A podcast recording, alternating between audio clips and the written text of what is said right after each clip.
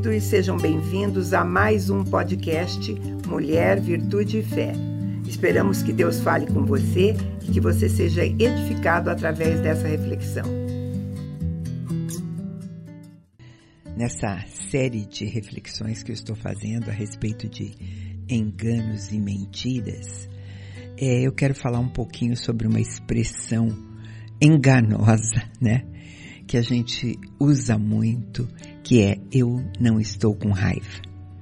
Não admitir a raiva que nós sentimos, né? Então vamos começar com a definição de raiva. O dicionário de língua portuguesa diz que raiva é um sentimento de fúria intensa que pode manifestar-se através de agressividade física ou verbal. É uma grande irritação ou aversão em relação a algo ou alguém. Agora, na, tem um termo, entre parênteses, escrito veterinária, dizendo que raiva é uma doença infecciosa transmissível pela mordida de animais contagiados provocadas por um vírus que ataca o sistema nervoso dos mamíferos, causando estados de agitação que podem levar ao delírio furioso e à paralisia. Então, é, por conta até dessas definições, né? Sentimento de fúria, são definições fortes, existe um engano muito comum, né? Que a pessoa uh, uh, externa dizendo é, ah, eu não devo ter raiva. Eu não posso ficar com raiva. Ou até ficar com raiva é pecado. Ou eu não estou com raiva. Só que não, né? Porque é normal a gente sentir raiva. A raiva é um sentimento, é um sentimento de protesto, de insegurança, até de timidez ou de frustração contra alguém ou alguma coisa é, que a gente demonstra quando se sente ameaçado, né? É, é, a raiva é uma emoção, muitas vezes, caracterizada por sentimento assim, de, de grande descontentamento, de indignação, de hostilidade, de vingança, né? Ira. E muitas vezes, reagir com raiva é uma forma da gente expressar nossa insatisfação com a vida. A língua grega define raiva como uma das mais fortes de todas as paixões.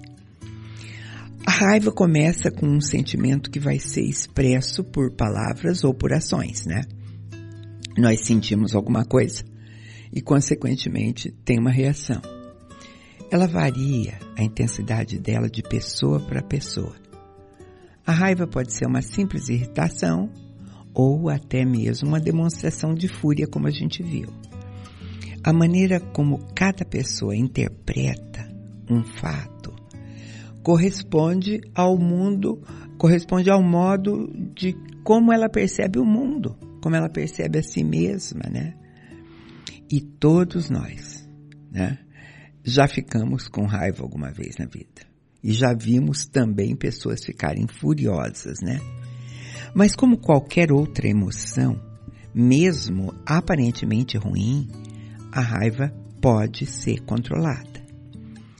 Alguns artigos é, de associações de psicologia dizem que a raiva é algo completamente normal, muitas vezes até saudável, né? Claro, uh, e que é um sentimento humano. Alguns ensinamentos também dizem que nós precisamos expressar toda a raiva, que precisamos botar tudo para fora.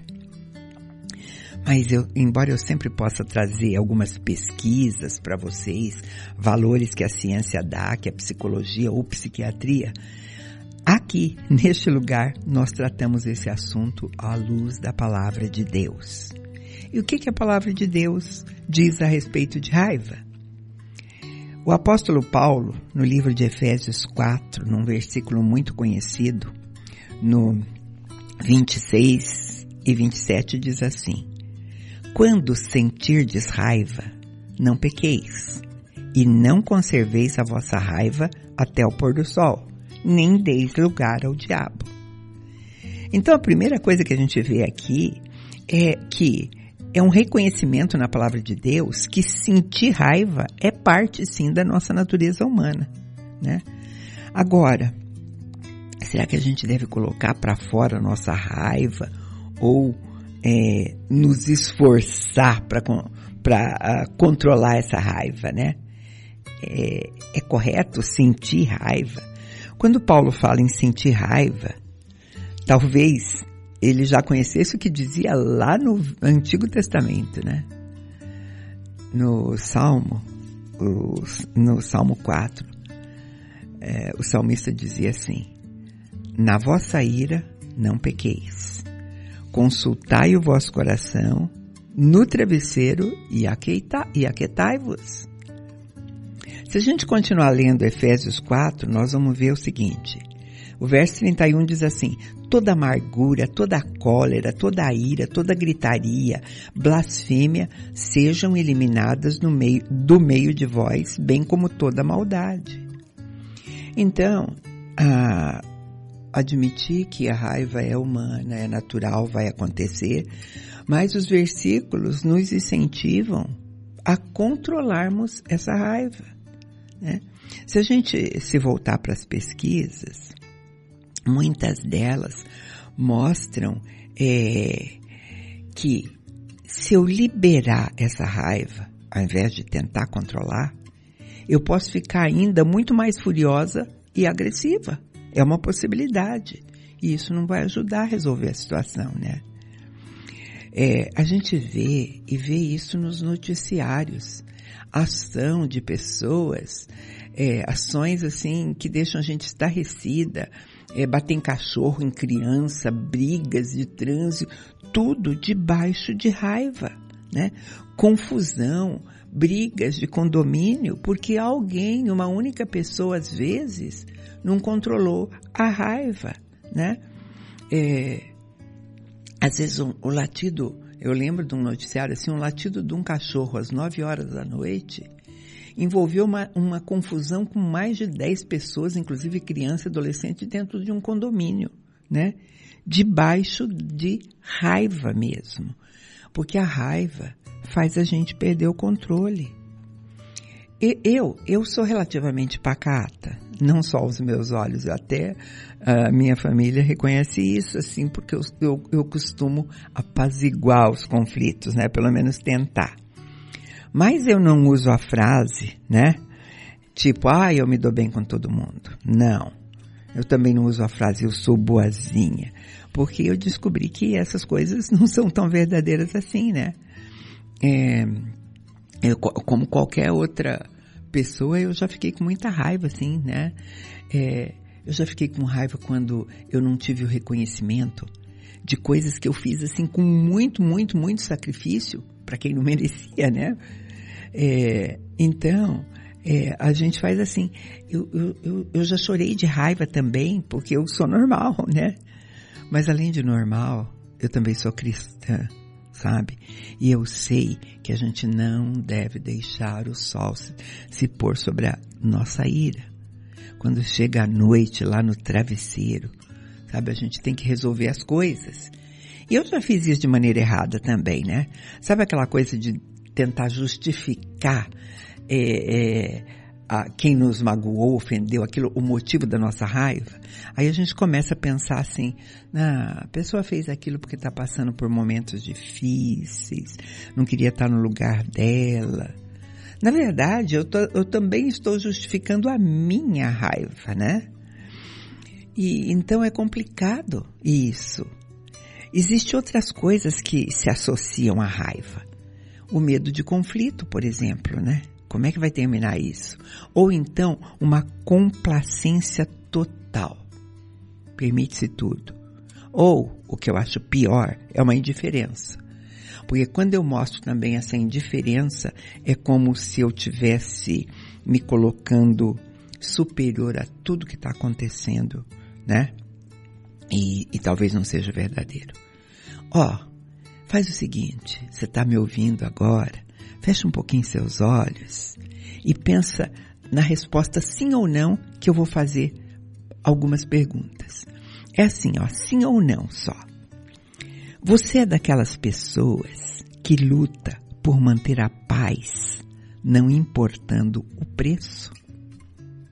Você acha que é errado ficar com raiva? Você tenta agradar pessoas difíceis na sua vida para evitar conflitos com ela?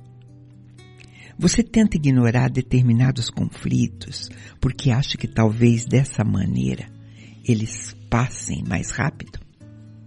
Então, se você respondeu é, a pelo menos dois sims, eu fiz quatro perguntas, né? Se você respondeu com sim metade deles, talvez você saiba que, que esses são enganos quase perfeitos que a gente está tratando aqui, né? Porque quando a gente faz essas coisas, responde sim essas perguntas, a gente está tentando enxergar a circunstância é, de maneira é, melhor do que elas realmente são. E isso para a gente também se sentir melhor, né? Eu acho que superficialmente manter a paz a qualquer preço pode parecer sim uma característica positiva, né? Porque até a palavra de Deus sugere isso para nós. O livro de Romanos diz que, se possível, no que depender de nós, vivei em paz com todos os homens. Mas só Está lá em Romanos 12, 18, se você não sabe. Mas só que tem a palavrinha se possível. Se possível, se der. Porque ao fazer essas coisas a gente está falando de negação, sim. Né? E como é que será que Deus vê uma negação? Uma negação do tipo, eu não estou com raiva. Né? Tá tudo bem. Eu vou pegar um texto onde Deus fala diretamente para um grupo de pessoas cristãs, onde ele fala para uma igreja, né? E ele está dizendo que o comportamento dessa igreja era passivo, né? E que essa passividade incluía o próprio Deus.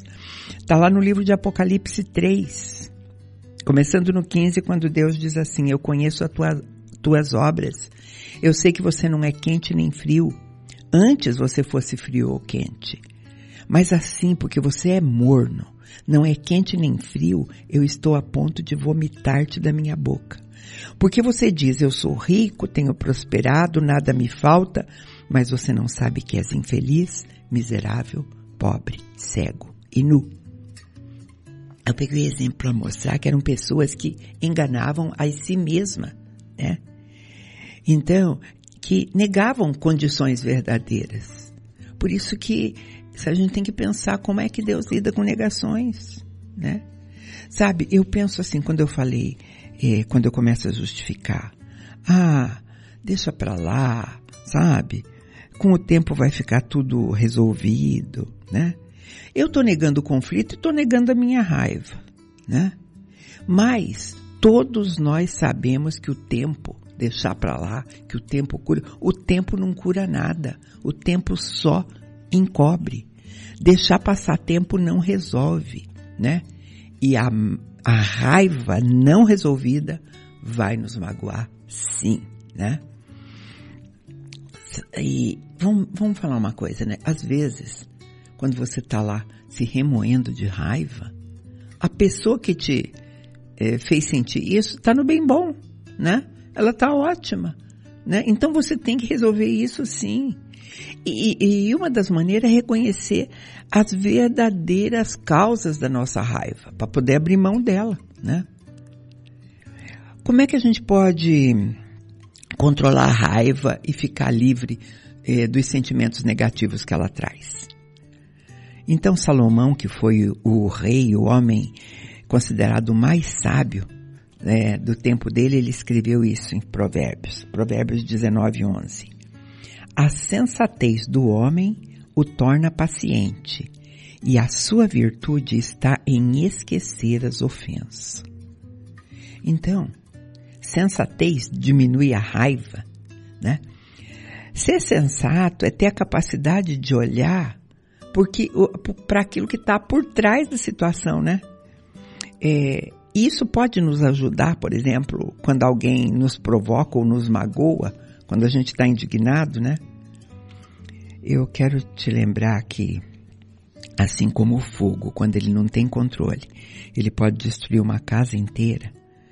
Uma raiva descontrolada, ela pode destruir a nossa reputação. Um, um momento que você vai se arrepender para o resto da vida, né? e pode e até estragar o nosso relacionamento com Deus, né?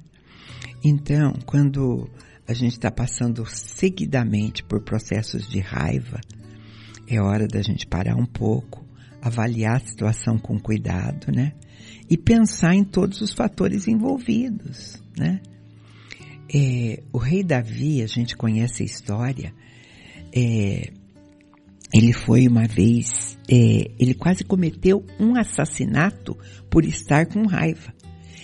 Ele só não cometeu assassinato mesmo porque veio uma pessoa e fez ele enxergar o que estava acontecendo por trás daquela situação. É aquela história que todo mundo conhece, eu vou repetir rapidinho para você.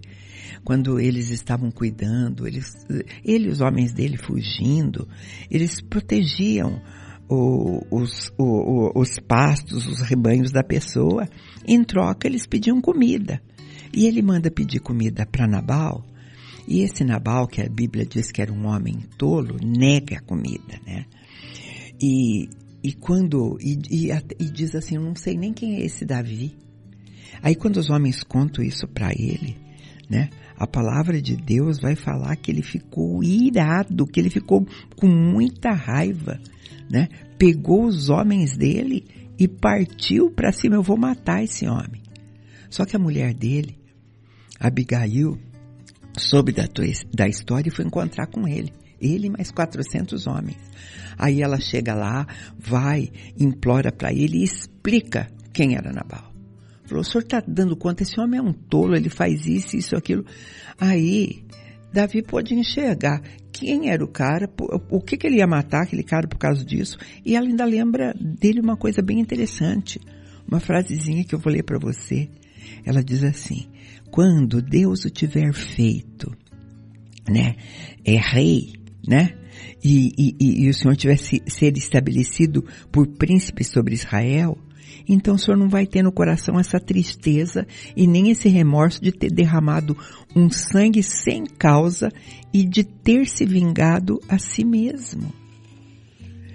Sabe, a, aquelas palavras sensatas de Abigail ajudaram Davi a ser sensato também.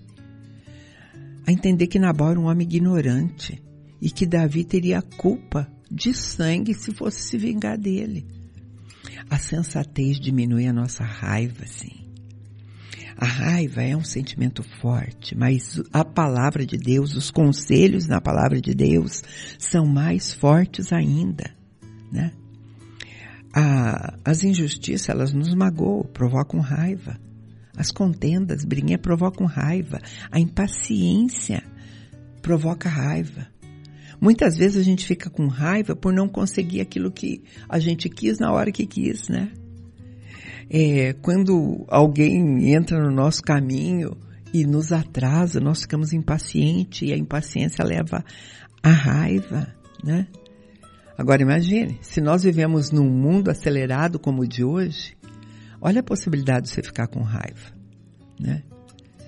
Até uma necessidade que a gente tem e que não é satisfeita pode produzir raiva.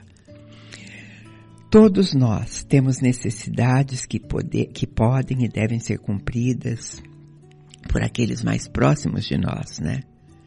Mas, quando eles não sabem entender essas necessidades, né?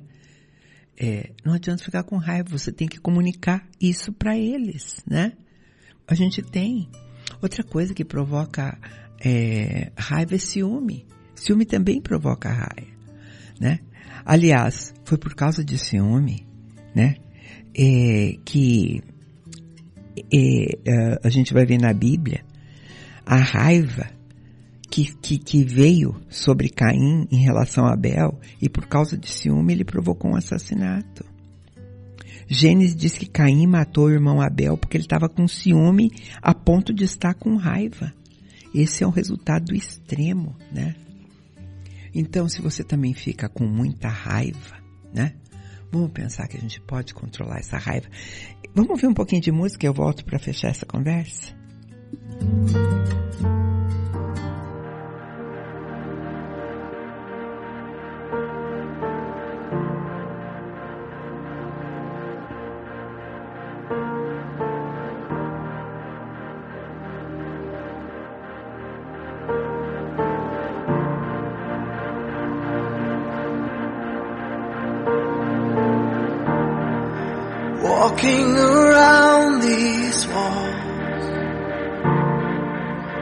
thought by now they'd fall. But you have never failed me yet.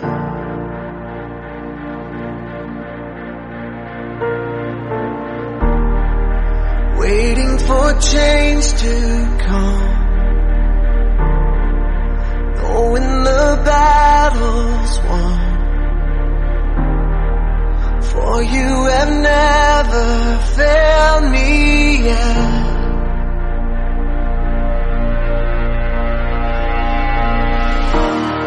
Your promise still stands. Great is your faithfulness Faithfulness. I'm still in your hands. This is my confidence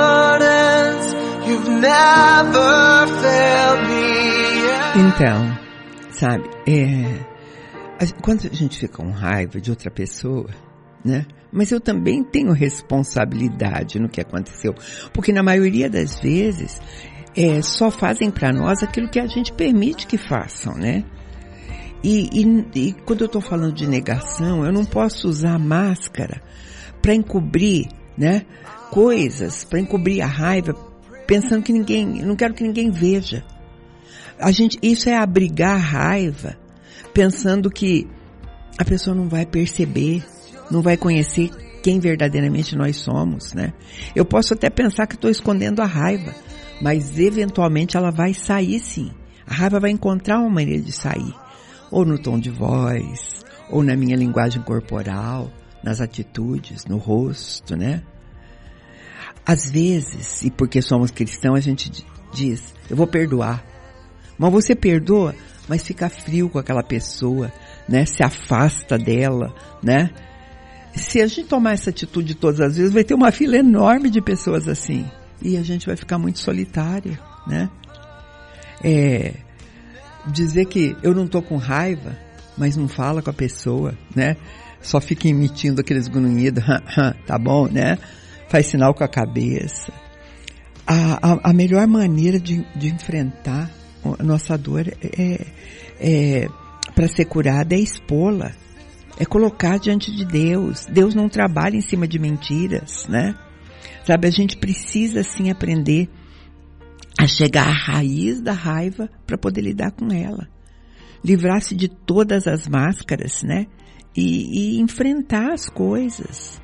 Admitir principalmente que a gente não pode mudar os outros, né? Então, é, quando a gente começa a re remover essas raízes, né? O fruto melhora. Vamos voltar no que Efésios disse, quando senti de raiva não pequei. Não deixa a sua raiva ir até o pôr do sol, não deis o lugar ao diabo, né? Então a escolha é nossa, né? A gente não pode permitir que a raiva nos deixe pecar, né? A gente pode escolher. Quando eu começo a sentir raiva, eu posso permitir que o diabo se aproveite, ou então eu posso aproveitar e falar agora eu vou produzir um fruto do espírito, né? Sabe aqueles frutos necessários, né? Quando a gente está lutando contra a raiva, a gente tem que perceber que não é contra carne e sangue, mas contra principados e potestades, contra príncipe das trevas deste século, contra hostes espirituais da maldade nos lugares celestiais. Eu me despeço de você, deixando você ouvir essa música linda e te convidando para estar conosco num próximo programa. Deus te abençoe. This is my confidence. You've never failed